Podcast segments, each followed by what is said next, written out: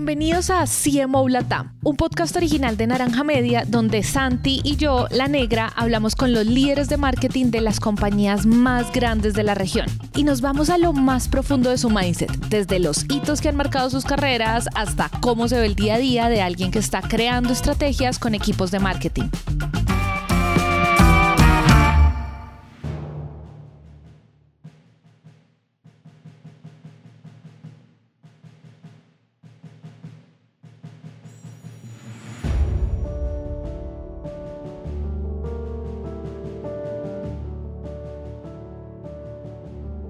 Para el episodio de hoy hablamos con Majo Calónico, actual directora de marketing para Medife, la empresa líder de medicina prepagada en Argentina.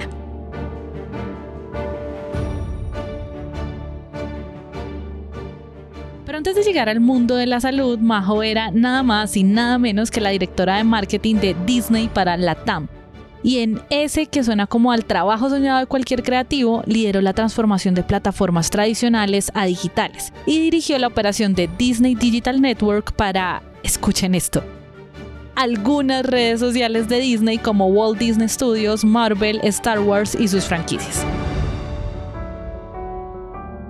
Entonces, pues, Majo, que es una experta creando estrategias de transformación digital, nos contó los hitos de su experiencia de llevar Disney a plataformas digitales, los retos de convertir un producto de entretenimiento regional en franquicia a nivel global y eso que ella ha aprendido que son claves o superpoderes del liderazgo. Y bueno, ya hacia final de la conversación, Majo nos habló de sus preocupaciones frente al futuro del marketing, algo con lo que muchos podríamos sentirnos identificados y que mejor que escuchar las apuestas de una de las personas que trajo Disney al nuevo ciclo. Aquí Majo.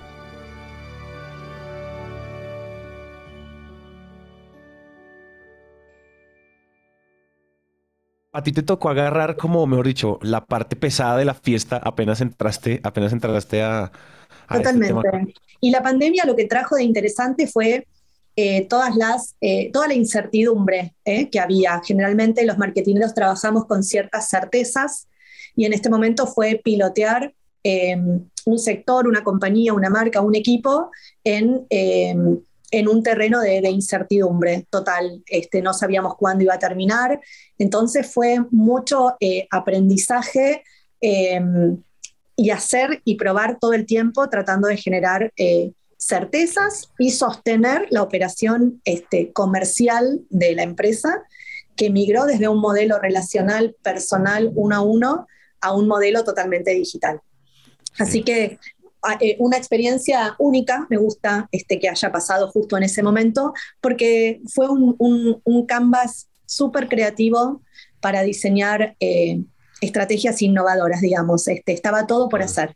Y eso fue lo que más, lo que más rescato de, de, esta experiencia. Yo, yo, tengo, antes, antes de seguir como a tu presente eh, en, esta, en esta experiencia como de locos, supongo yo que fue, pues tú estuviste muchos años en Disney, eh, no habíamos tenido a nadie aquí que estuviera en, esta, en esa categoría, en ese segmento, en esa industria. Cuéntame un poco como lecciones aprendidas, grandes mantras con los que te fuiste de Disney, anécdotas, mejor dicho, listémoslas, listemos las que te acuerdes, las que te guste compartir, las que herramientas que todavía usas, bueno. La verdad es que eh, todos los cambios, todas las decisiones que he tomado de cambiar de trabajo fueron un poco inconscientes eh, bastante confiando en el destino. Este, y Disney fue una de ellas. Yo comencé trabajando eh, en el área de marketing de Pay TV, que en ese momento era los canales para niños eran un vehículo clave y estratégico de toda la organización. Eh, a mí Disney me, me ayudó a derribar muchos prejuicios. Pensé que no era una compañía donde desde Latinoamérica se podía crear y ciertamente fui comprobando que había mucho para crear. Formé parte del equipo que, que creó franquicias desde Latinoamérica para todo el mundo, como Violeta, eh, que fue una serie, eh, una telenovela eh, con el gusto latino, un fenómeno que resonó en Europa y que me, me gustaba llevar la voz de, de, ser los creadores. Y también acompañar creo que este momento del marketing es muy interesante porque todas las audiencias van transformando sus, sus hábitos, ¿no? Pasábamos de una, de, un, de una estrategia de programación lineal y de la repetición a un streaming, a un usuario creador de contenidos y cómo Disney incorporaba eh, todo eso en la estrategia de, cada uno de los contenidos o de las marcas o de los negocios que tienen, que son muchos. Así que eso un poco me lo quedo este, de recuerdo de, esos 10 años este, trabajando para, desde Buenos Aires para toda la región te quiero preguntar además como en esa creación de, o sea, convertir un producto de entretenimiento ya en una franquicia, digamos, a nivel global. Yo creo que igual mi primera duda es si crees que eso sea solo posible porque pues igual está Disney detrás de esto, ¿cierto? Que, que pues es una gran marca. O si crees que hay cosas que sí uno puede aplicar de acá a otros lugares en cómo hacemos para transformar un producto de entretenimiento en algo tan global y en una franquicia, digamos, como tal, eh, que, ya además no solo tiene este producto core del entretenimiento, sino que comienza a desplegarse en otros productos? Mira, en ese momento la estrategia de licencias que había en, Latinoamérica era de concentrarse en los productos como evergreen o clásicos de Disney, ¿no? Aquellos que van a durar muchos años. Y Violeta, desde mi experiencia, trajo la, eh, el desafío de poder hacerlos con franquicias que tal vez duren menos tiempo, en el que sean franquicias que duren 3, 4 años, porque va a venir otra historia, porque trabajar con live action también sucede que a lo mejor empiezan como adolescentes, pero después son adultos y esa audiencia se va perdiendo y se va transformando. ¿Podemos hacer franquicias que duren 100 eh, años? Sí, podemos. ¿Podemos hacer franquicias que duren 4? Sí, podemos, pero hagamos algo que, que, tenga este marco, este tiempo, que, que, tenga esta madurez más corta. Y ese sí fue un cambio que, que, adoptamos, que trabajamos y que las franquicias que vinieron a continuación lo hicimos este, ya anticipándonos a todo lo que habíamos vivido y aprendido con, con Violeta, ¿no? Licenciando. Em, por supuesto que el respaldo de una marca eh, como Disney es una exigencia por un lado y también una responsabilidad, ¿no? El, poder de distribución que tiene Disney en, en, Latinoamérica, en Europa, es realmente alto y eso facilita que el, el contenido llegue a la audiencia en el formato que, que, lo consuma. A veces te pasaba en este tipo de franquicias que tal vez quien seguía el, contenido, la novela en la tele, no es la misma audiencia que va a ver un show en vivo y tampoco es la misma audiencia que se compra un producto para, no sé, este, para el colegio, para... Eh, eh, eh, es, un poco también entender toda esa complejidad y, esa microsegmentación que hay dentro de para hacer para que la franquicia sea exitosa, ¿no? No todo es para todos, pero sí hay eh, diferentes audiencias que eh, se van solapando de acuerdo al producto o al, o al contenido que estamos este, entregando. Claro. Oye, yo quiero que hagamos un salto, Majo, al presente y preguntarte un poco sobre sobre los retos que tienes hoy. Es decir, tú eres, como decimos en Colombia, una marquetera canchera, que tiene cancha, que tiene calle, que lleva un rato eh, dándole. Para una, para una mujer como, con la trayectoria como tú, ¿qué la está retando hoy? O sea, ¿cuál es el reto grande que tienes tú hoy en día? Y cómo, o sea, dime qué estás haciendo, porque probablemente, y quiero que me lo, me lo respondas como en clave de, de qué acciones, qué estrategias estás tomando para solucionar estos retos que tienes hoy, porque probablemente hay gente en la audiencia que esté teniendo retos parecidos o igualiticos a los tuyos. Entonces, cuéntame, ¿qué te trasnocha? Eh, me encanta la palabra que tienen en Colombia. Eh, yo creo que como marketinero eh, siempre hay que sentirse incómodo y con ganas de aprender. nunca hay que confiar en por más trayectoria, años, desafíos y logros. siempre hay algo nuevo para aprender. siempre hay algo para transformarse. Esa incomodidad, creo que cuando se apaga ese fuego, uno no, cumple sus objetivos, ¿no? Siempre hay, hay algo para leer. Este, aparecieron hace poco eh, criptomonedas, NFTs. Bueno, como marketingera tengo que saber y tengo que entender para ver si lo aplico, si es relevante. No, no hacer todo impulsivamente porque está de moda, sino creo que eh, lo que me motiva es capacitarme, entender, ser curiosa con nuevas industrias, entender cómo van cambiando las generaciones. Creo que hoy vivimos tantos años que hay como cuatro generaciones conviviendo en un mismo espacio de trabajo.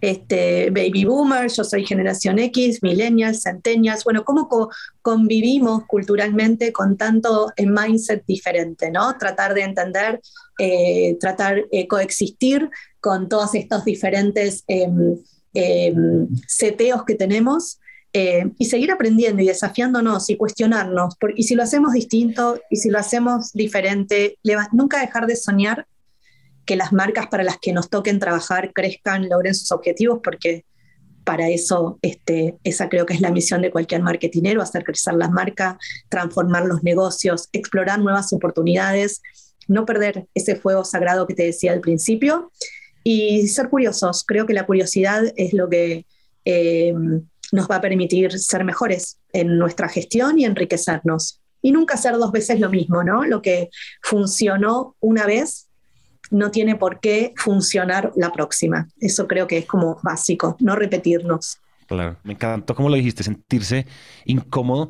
Y quiero preguntar, si yo te preguntara como ahorita, Majo, eh, eh, como si, mejor juntamos los anillos del poder, eh, ¿cuál, es, cuál, es como, ¿Cuál es como tu superpoder? Yo sé que la frase es como extraña, pero ¿cuál es como tu superpoder como marketera? O sea, modestia aparte, porque creo que después de escuchar esta trayectoria, modestia aparte, igual sigues estando incómoda con tu conocimiento, sigues aprendiendo, pero cuéntame un poquito cuál es ese superpoder. Si, si yo te dijera mañana, oye, te queremos invitar a dar una charla TED sobre marketing, ¿tú de qué hablarías en esa charla TED? Y ahondemos por ahí, ¿dónde sientes tú que tienes una expertise, que traes un valor interesante a la mesa eh, y agarramos un poco por ahí a charlar sobre esos temas? No sé si es, un, superpoder, pero creo que tengo claridad en, identificar rápidamente, eh, generar buenos diagnósticos.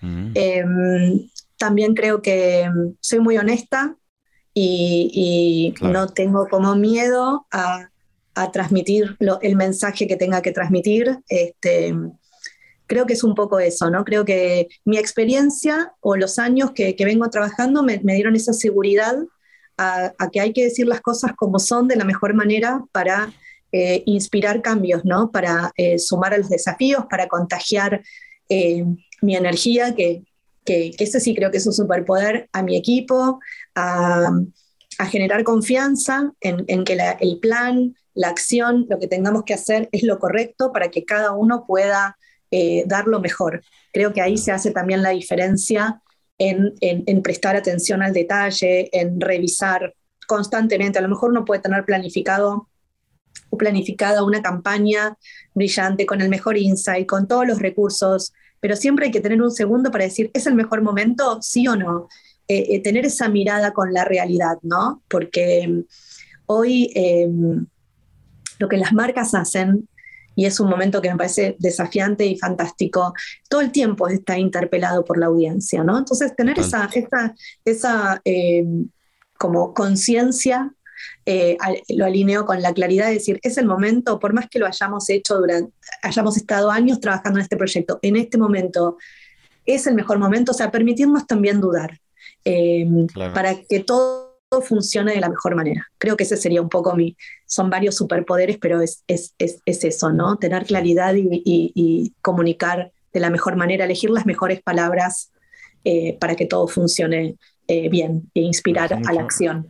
Porque igual son, son como claves, claves del liderazgo creo que en cualquier área. Oye, hagamos un doble clic rápido cuando dijiste, soy buena haciendo diagnósticos, porque yo creo que también a veces a las áreas de marketing les falta un poquito de eso, mucho corazón y poco diagnóstico y poco... Pero cuenta un poquito si hacemos zoom in en, esa, en, esa, en ese superpoder que me hablaste. Eh, me gusta, no, me interesa siempre entender eh, y digerir y analizar toda la información disponible, generarme preguntas, este, preguntar, eh, caminar los pasillos de, la empresa, leer, investigar y volcarlo ¿no? en un papel, en un, en un documento donde vuelco toda la información que tengo, generar hipótesis eh, y, sacar conclusiones, porque creo que es, para mí por lo menos, es muy difícil setear un camino que tenga que recorrer el, el negocio, la compañía, la marca, el producto, si no sabemos desde dónde estamos, ¿no? ¿Qué nos pasa? ¿Cómo está la competencia? ¿Cómo está mm, nuestro producto? ¿Qué percepción tienen? O sea, tenemos que tener esa claridad. Y eso para mí es el diagnóstico. Y tiene que ser eh, claro, complejo y ese doble clic eh, súper claro para todas las preguntas que tenemos. Y si no tenemos la respuesta, bueno, eh, tenemos muchos caminos también, pues se puede asumir un riesgo y se medirá el impacto que pueda tener o no, o se puede también profundizar, investigar y seguir debatiendo. En eso creo que es porque yo lo necesito para poder accionar, tener ese, ese diagnóstico o ese punto de partida. Majo, hay algo que yo te quiero preguntar, porque yo creo que llega un punto en el que igual el volumen de personas que pueden ser parte de tus equipos, pues es, es enorme, ¿no? Y transmitir esta mentalidad de cómo mantenerse curioso, cómo hacer un buen análisis, pues no puede recaer solo en Majo, porque qué caos, todo el mundo Majo, eh, analízame si esto sí o no, si es el momento o no, pero al mismo tiempo siento que son de esas habilidades que no es como decir, ve y te lees este libro y después de que te lo leas, ya, tú ya sabes analizar. Entonces, me gustaría preguntarte, porque yo creo que ese es el reto de muchas personas liderando las áreas de marketing, que ya comienzan a tener una intuición, a acumular un montón de experiencia. ¿Cómo comienzas a transmitirle y a formar un equipo que también adopte estas formas de pensar, que también se mantenga curioso, que también diga, pucha, sí, eh, esto la estamos embarrando y levante la mano? Eh, cuéntanos un poquito desde esa posición de liderazgo, ¿qué, qué aprendiste? ¿Qué podemos aprender? A mí lo que más, lo que más disfruto en este momento es eh, liderar a mi equipo y hacerlo crecer. Eh, ¿Cómo empiezo? Preguntando qué quieren hacer, cómo se sienten, si están cómodos, qué le divierten. Em, y después los acompaño mucho en, proyectos. Es como que me gusta desafiarlos, ¿no? Decirle, bueno, a ver, esto, ¿cómo lo ves? Bueno, pero pensalo, y, el, y en 10 días me contás y generar espacios de, de que suelten y conecten con, con, su esencia. Trato de encontrar en, en, en, ese ADN o en esas habilidades lo que mejor, que se sientan cómodos con el trabajo que están haciendo, que se sientan desafiados, ¿no? Y también me gusta aprender de mi equipo. Que yo sea quien lidera no significa que soy la que más sabe. Entonces, este, también que cada uno pueda traer lo que encontró, su experiencia. Eh, mi equipo lleva muchos más años que yo en la empresa, entonces también son puntos de apoyo, de, consulta y de contacto eh, míos todo el tiempo este, nos ayudamos, cada uno desde su rol diferente. Me encanta eso. Y justo también te quiero preguntar, porque yo creo que dentro de esa parte de la evolución de los equipos está saber no solo analizar el contexto de la campaña, sino, por ejemplo, creo que tú, de hecho, haces parte en Disney de 10 años muy cruciales de una transición de eh, televisiones primordial a acá tenemos a Netflix, eh, se viene el streaming, ¿qué pasó? ¿Qué pasó con todo esto? Todo pasa a ser streaming y ahora tenemos cosas como metaversos, o sea, como que, como que el futuro igual ya nos está llegando. Entonces, te quiero preguntar un poco como ¿Cómo es esa lectura tuya hacia el futuro? O sea, ¿qué pasa con todo este tema de metaversos, todo lo que estamos viendo de cambios en redes sociales, TikTok aplastando a Instagram y a todas las otras redes sociales? Pero no solo, digamos, no me gustaría quedarme solo en social media, sino en general en cuanto a cuando uno mira y cuando tú miras como marketer hacia el futuro, ¿qué te preocupa, qué te entusiasma? Me, encantaría como hacerle doble clic ahí. La verdad es que no, es, no me preocupa porque creo que todo está, todo está, está, si estamos en el mood de aprender e incorporar, no tenemos miedo de probar. Me parece que el, futuro cuando llegue no va a ser una amenaza, sino va a ser algo que lo vamos a ir entendiendo este, de, antemano. Yo creo que este, todo lo que tenga que ver con, gaming, con experiencias virtuales, también va a desafiar a que las marcas empiecen a entrar cómodos en otros universos diferentes, ¿no? Este, hay que tener confianza y encontrar qué rol, qué identidad, cuál va a ser el posicionamiento de esa marca en ese nuevo mundo. Y seguir generando experiencias. Yo creo que las grandes marcas eh, con equipos de marketing profesionales eh, lo van a adoptar fácilmente, eh, con, mucho con, mucho análisis, con mucho debate y, sin perder la esencia de la marca. Me parece que eso es lo que vamos a tener que cuidar mucho, construir y ampliar los, los, este, los marketineros que, que, vayamos avanzando en, en, ese camino. Y respecto, digamos, a ese cambio cuando lo viviste en Disney, como que, ¿cómo fue? Un poco, yo creo que da mucha curiosidad desde afuera. Hubo un momento en que se sintió como que Disney iba muy quedado, ahorita tienen una parte muy importante del mercado, pero ¿cómo fue? Fue una super, fue una super transformación estratégica de negocio donde se tomaron eh, decisiones de, de transformarse en un negocio que tal vez en el momento que surgió, eh, justo estoy leyendo un, libro que habla de la cultura de Netflix que me encanta, se llama No hay reglas, eh, donde realmente se gestó con otro ADN, es una empresa mucho más joven, con otra flexibilidad.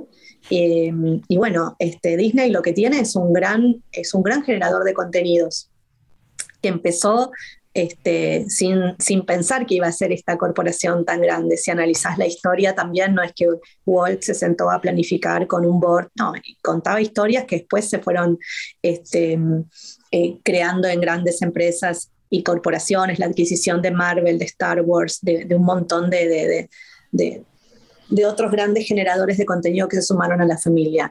Y, creo que tiene que ver con eso, con, el cambio de hábito, que las empresas si no se adaptan o no siguen el, tipo de consumo, van a, van a morir o van a tener que transformarse o achicarse o, los negocios ser diferentes. Entonces creo que tiene que ver con eso, ¿no? Con adaptación a un costo alto, este, porque significa repensar la empresa de otra manera, pero también eh, lo que es súper destacable es que Disney no está en los negocios para ser un número dos un número tres, está para liderar. Entonces hay que ser como muy bold en las decisiones para que, para que el camino se vaya acomodando. Así que este, tiene que ver con un consumidor que se va transformando, que se expresa. A mí me parece fantástico que las marcas contesten, que las marcas se expresen. Hace, hace años eso no existía. Es un, es un desafío de, de no quedarse dormido, de estar constantemente omnipresente en el mundo real, en el metaverso, en, en, en múltiples interacciones. Bueno, cómo me comporto o qué se espera de mí en cada, en cada lugar. Es un desafío realmente enorme. Este, y, bueno, la verdad que a mí me fascina en lo personal, así que está muy bueno todo lo que está pasando y todo lo que va a venir.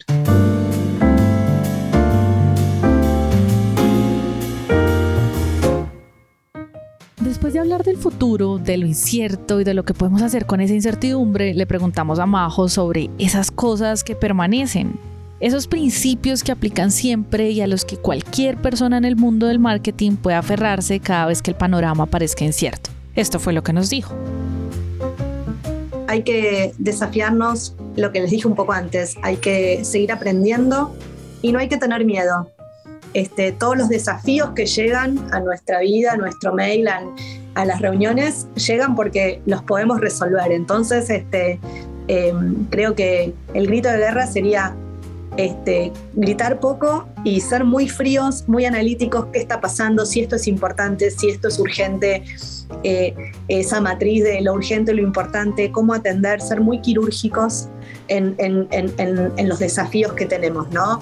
No tener miedo a hacer preguntas y también conectar con, eh, la sensibilidad que hay detrás de todo lo que podamos leer o escuchar, ¿no? Eh, un proyecto cuán motivador es para esta persona o para este grupo y ser, eh, como les contaba antes, muy honestos y muy críticos con eh, la situación, no tener miedo a decir las cosas como, como las vemos, como las medimos, como las sentimos, y también decir no sé, ¿no? Este, uno eh, no es un erudito que sabe todo.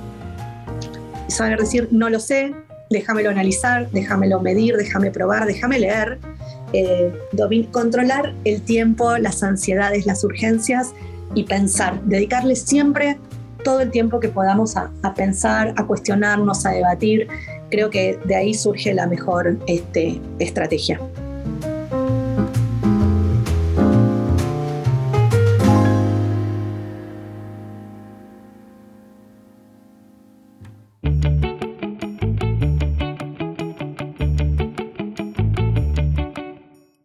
Damos las gracias a Majo por su tiempo, por contarnos sus historias y todos los aprendizajes. La producción de este episodio fue realizada por Ana María Ochoa y Juan Pablo Ramírez, booking por Catherine Sánchez y el diseño de sonido por Alejandra Rincón. CMO Latam es un podcast original de Naranja Media. Recuerden que si quieren ampliar la conversación sobre este tema, pueden seguir a Santi, a Santiago Cortés o Daniela Arias en LinkedIn o nos pueden escribir en cualquier red social con el hashtag CMO Latam o si prefieren también pueden escribirnos al WhatsApp de nosotros los productores que es más 57 317 316 9196. Recuerden el hashtag CMO Latam.